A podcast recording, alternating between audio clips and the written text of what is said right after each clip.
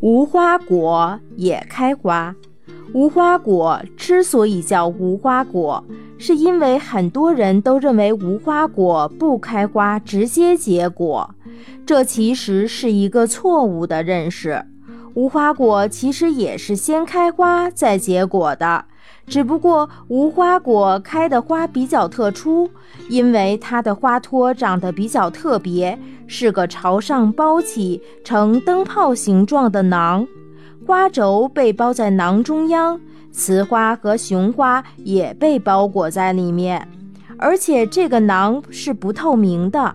所以我们从外面看的时候根本看不到花瓣，就误以为无花果不开花。只要吃过无花果的人都知道，能吃的部分其实就是花轴膨大所形成的荚果。而真正的果实是藏在包囊里的一粒粒小颗粒，所以说无花果也是先开花后结果的。